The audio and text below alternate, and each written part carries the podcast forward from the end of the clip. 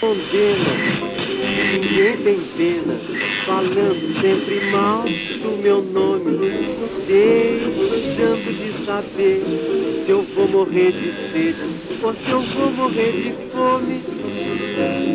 Mas a filosofia hoje me auxilia a viver indiferente.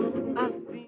Bem-vindo ao episódio de número 19 do Em Boa Companhia, um podcast coisas inúteis e aleatórias.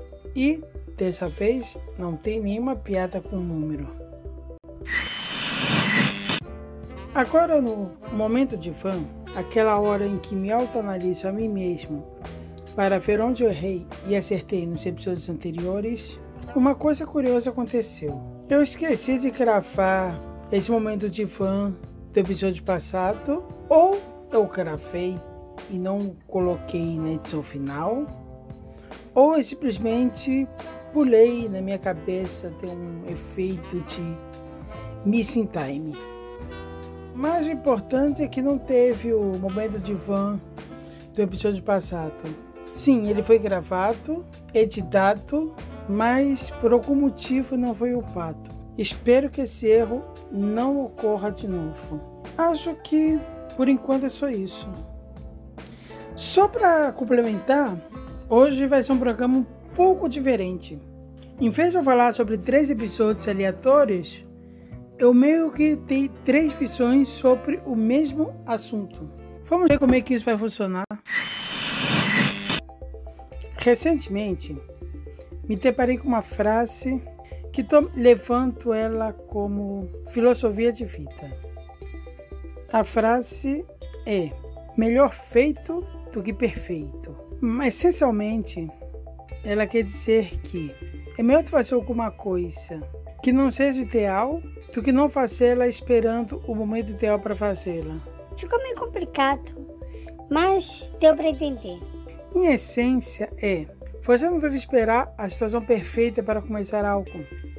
Você deve começar algo e adaptar ela à situação perfeita. Ou simplesmente começar. Tem um ditado chinês que fala que uma longa jornada começa sempre com o primeiro passo. Cara, isso pode não ser necessariamente verdade, pode ser empurrado, mas aí tira a graça da sabedoria chinesa. Em essência, é fazer o que tem que ser feito e não ficar pensando muito no que poderia estar errado. Estou levando isso como uma filosofia de vida e eu acho que está funcionando. Antes feito do que perfeito. Continuando com a filosofia de vida, tem outra que, apesar de ter saído de um jogo, eu também sigo. É a tudo é permitido, nada é proibido. Tá que essa não é a filosofia original, mas eu tenho uma adaptada. Afinal, não devo nada a ninguém. Bem, pelo menos há pessoas que não pagam minha conta. Aparentemente, nada é proibido, tudo é permitido. Parece ser uma coisa meio hedonista, estilo. Faz o que você quiser, mas tem um significado bem, bem mais profundo. Se nada é proibido, significa dizer que nada irá lhe julgar. E dizer que nada irá lhe julgar significa que você e somente você é responsável pelos seus atos. E aí que recite a graça desse ditado.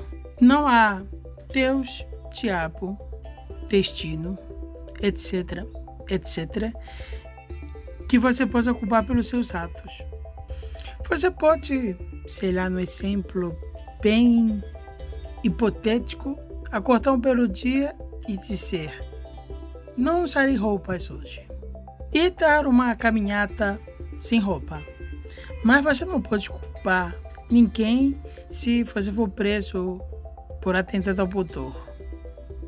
A ideia principal é essa. Você é responsável pelos seus atos.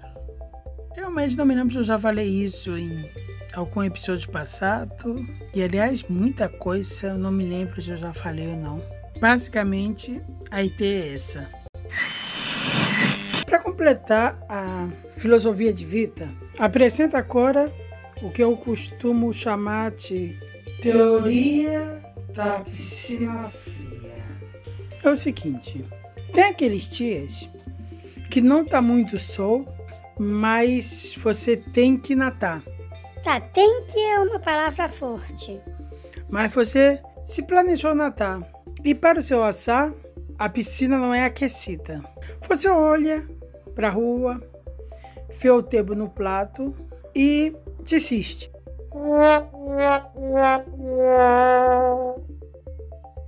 Mas fica com consciência pesada e tenta dar uma chance. Você coloca a roupa de natação e entra na piscina. Louco, bate aquele arrependimento. A água está muito fria, mas muito fria mesmo. Já que você está lá, resolve começar a nadar. E antes mesmo dos 25 metros, a água já começa a ficar agradável e você consegue nadar tranquilamente todo o tempo que você quer. Não sei se me fiz entender, mas você não pode desistir por um obstáculo aparente. Você deve tentar e mesmo se encontrar algum obstáculo, você pode esperar ele e ir. Às vezes esse obstáculo nem existe. É só um obstáculo quimérico. Obstáculo quimérico. Gostei da palavra. É exatamente isso. É um obstáculo que ele não existe. Acho que me fiz entender. Espero. E com isso terminamos mais um episódio. Só relembrando que críticas, sugestões e foto de animal fofinho, o e-mail é em companhia 616 arroba gmail.com. Dito isso, até a próxima e cuidem-se. Me deparei recentemente com uma frase que está. Posso fazer melhor. Colocar essa frase em ordem, por exemplo. Continuando com a filosofia de vida, espero que esses carros não estejam atrapalhando.